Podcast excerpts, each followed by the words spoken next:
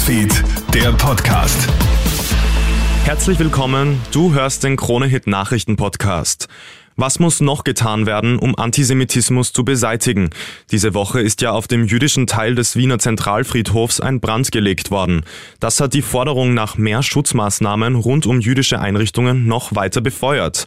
Trotz bereits erhöhter Sicherheitsvorkehrungen sind neben dem Brandanschlag auch immer wieder Israel-Flaggen von Gebäuden gerissen worden. Leider zeigt das offenbar auch Wirkung. Am Wiener Heldenplatz hat heute um 18 Uhr ein Lichtermeer stattgefunden.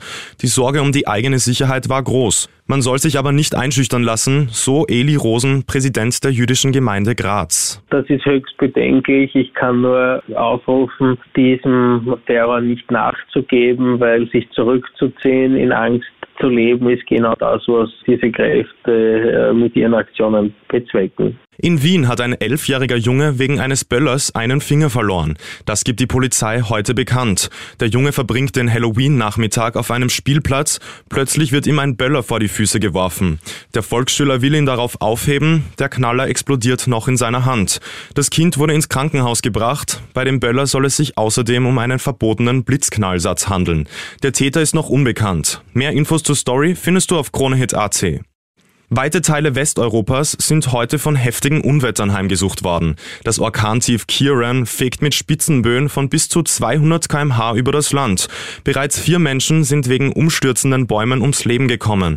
Die Lage ist auch in Österreich angespannt. Vor allem in Kärnten bereitet man sich auf große Regenmengen vor. Das Tief Emir soll heute Nacht an Fahrt aufnehmen. Morgen Nachmittag soll sich die Situation aber etwas beruhigen.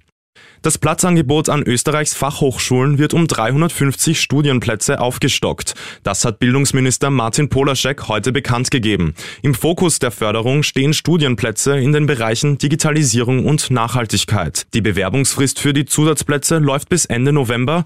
Mit der Maßnahme soll der derzeitige Fachkräftemangel in Österreich bekämpft werden. Das war der Krone-Hit Nachrichten Podcast. Danke fürs Zuhören. Krone Hit Newsfeed, der Podcast.